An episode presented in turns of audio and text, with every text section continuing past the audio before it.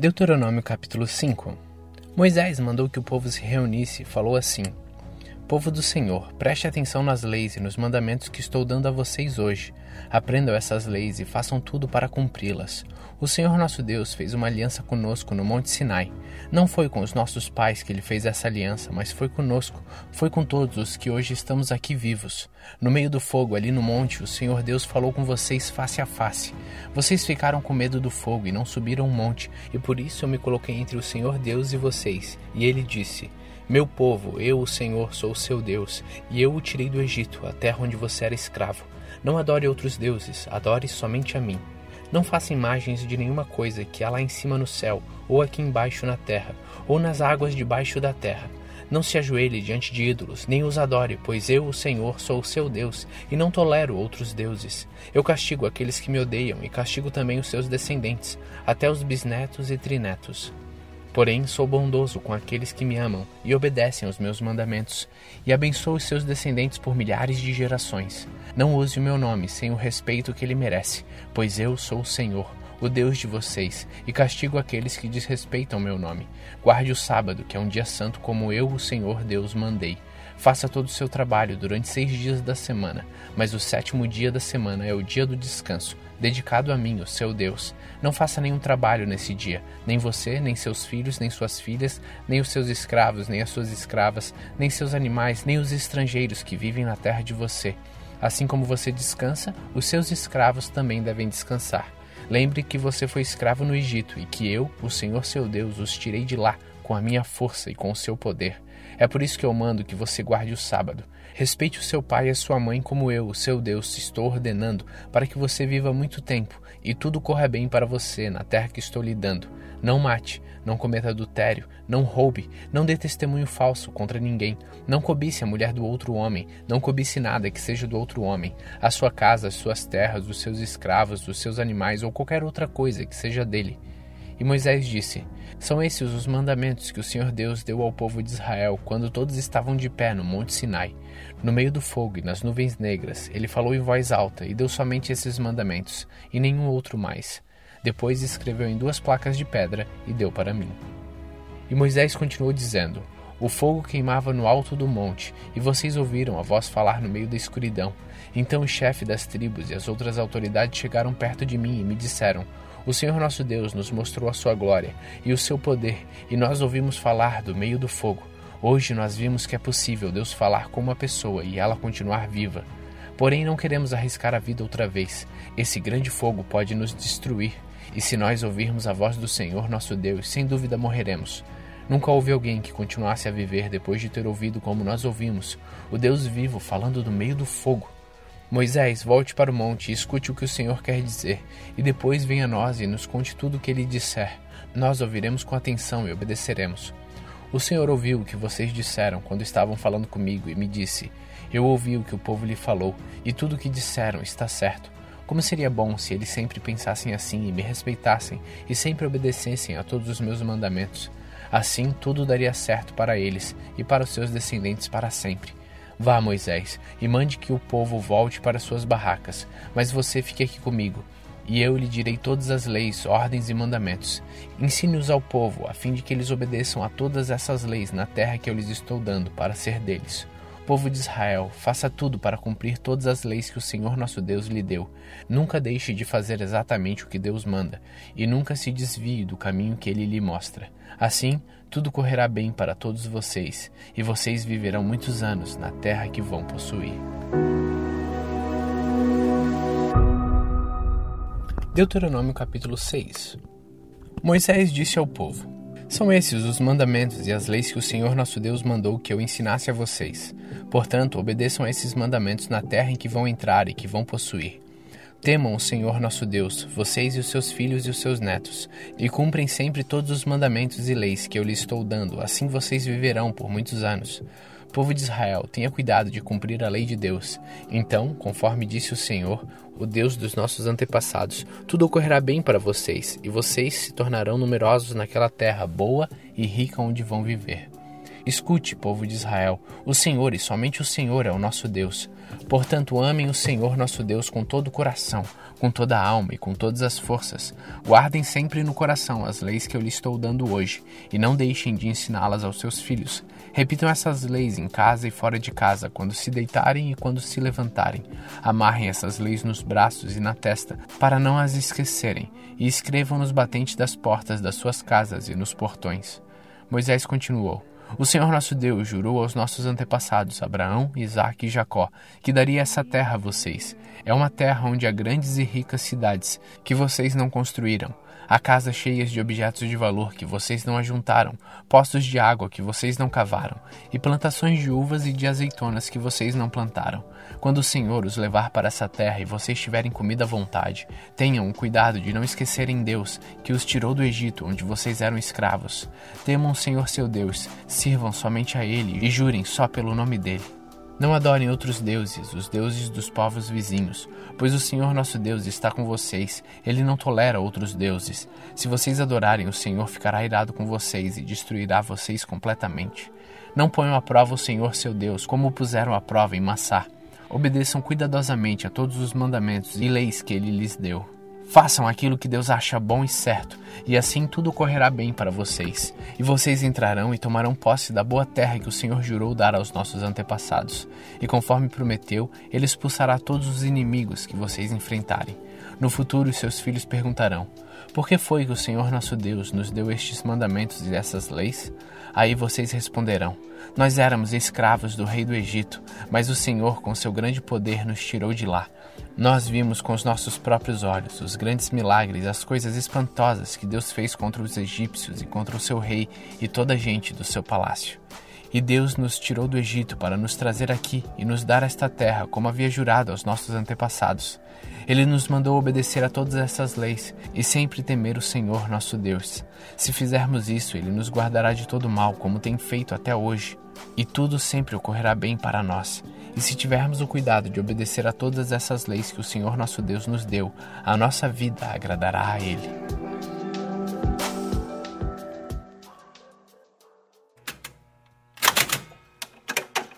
Salmos capítulo 82 Deus toma o seu lugar na reunião dos deuses e no meio deles dá a sua sentença. Vocês precisam parar de julgar injustamente e de estar do lado dos maus. Defendam os direitos dos pobres e dos órfãos. Sejam justos com os aflitos e os necessitados. Socorram os humildes e os pobres e os salvem do poder dos maus. Vocês são ignorantes, não entendem nada. Vocês vivem na escuridão. As bases da lei e da ordem da terra estão abaladas. Eu disse: Vocês são deuses, todos vocês são filhos do Deus Altíssimo, porém morrerão como os homens comuns morrem. A vida de vocês acabará como de qualquer príncipe. Venham a Deus e governa o mundo, pois todas as nações são tuas.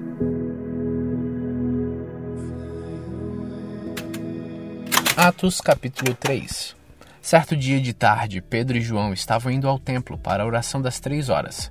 Estava ali um homem que tinha nascido coxo.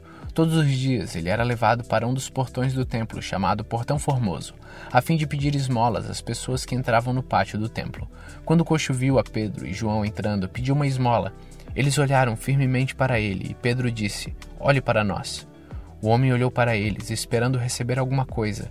Então Pedro disse: Não tenho ouro nem prata, mas o que eu tenho eu lhe dou. Pelo poder do nome de Jesus Cristo de Nazaré, Levante-se e ande.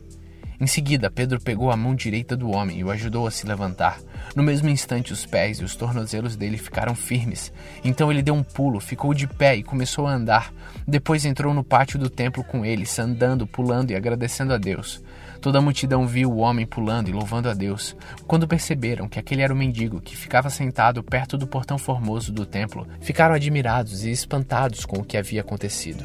O homem que havia sido curado acompanhou Pedro e João. Todas as pessoas estavam admiradas e correram para a parte do pátio do templo chamada Alpendre de Salomão, onde eles estavam. Quando Pedro viu isso, disse ao povo: Israelitas, por que vocês estão admirados? Por que estão olhando firmemente para nós como se tivéssemos feito este homem andar por causa do nosso próprio poder ou por causa da nossa dedicação a Deus?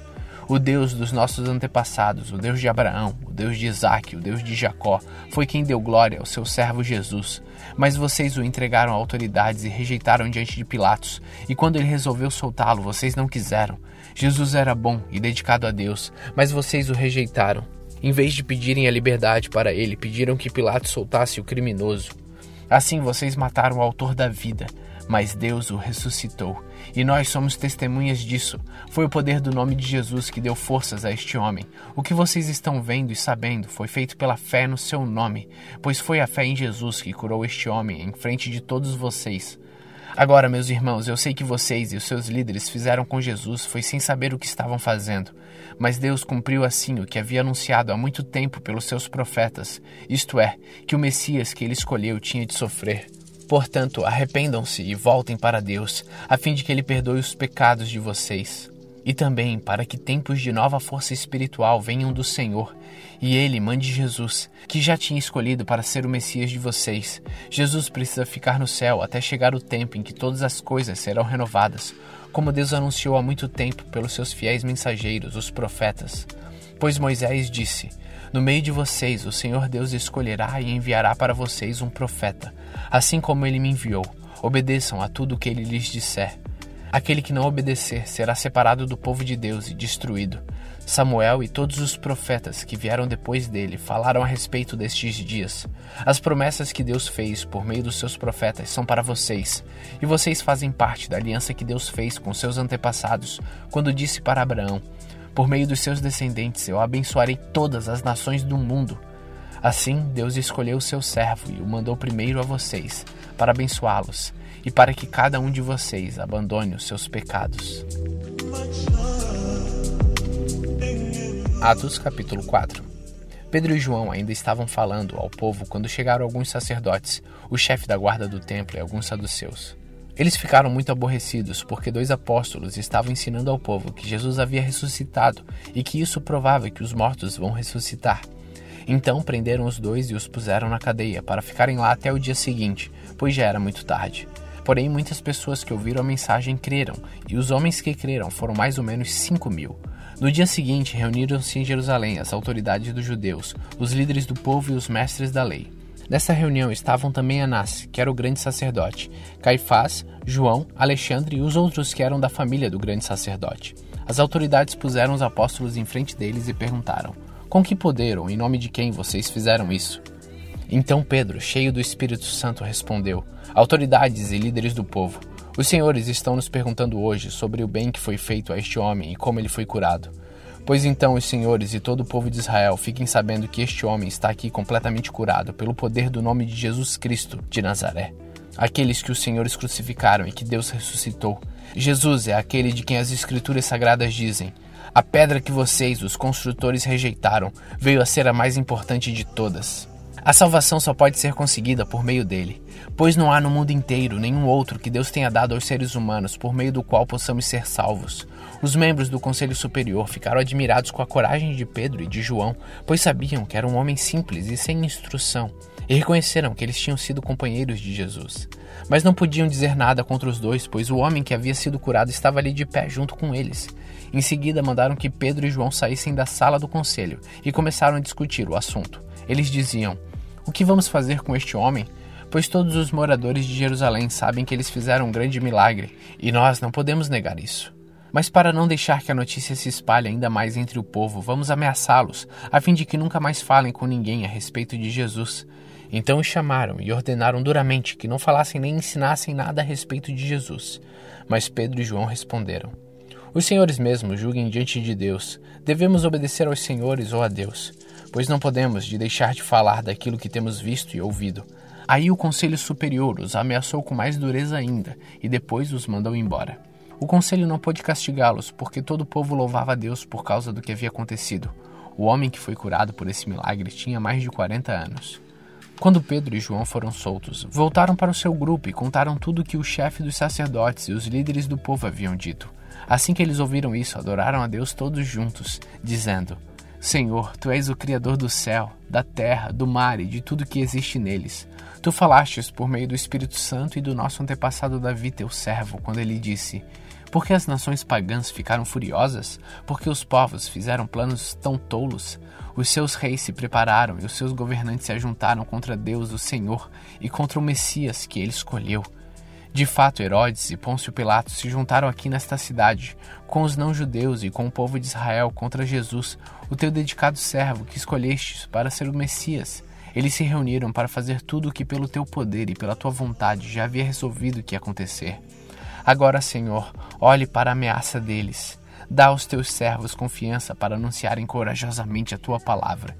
Estende a mão para curar, a fim de que, por meio do poder do nome do teu dedicado servo Jesus, milagres e maravilhas sejam feitos. Quando terminaram de fazer essa oração, o lugar onde estavam reunidos tremeu. Então todos ficaram cheios do Espírito Santo e começaram a anunciar corajosamente a palavra de Deus. Todos os que creram pensavam e sentiam do mesmo modo. Ninguém dizia que as coisas que possuía eram somente suas, mas todos repartiam uns com os outros tudo o que tinham. Com grande poder, os apóstolos davam testemunho da ressurreição do Senhor Jesus, e Deus derramava muitas bênçãos sobre todos. Não havia entre eles nenhum necessitado, pois todos os que tinham terras ou casas as vendiam, traziam dinheiro e entregavam aos apóstolos e cada pessoa recebia uma parte, de acordo com a sua necessidade. E foi assim que José vendeu um terreno dele e entregou o dinheiro aos apóstolos. José era levita e havia nascido na ilha de Chipre. Os apóstolos o chamavam de Barnabé, que quer dizer aquele que dá ânimo.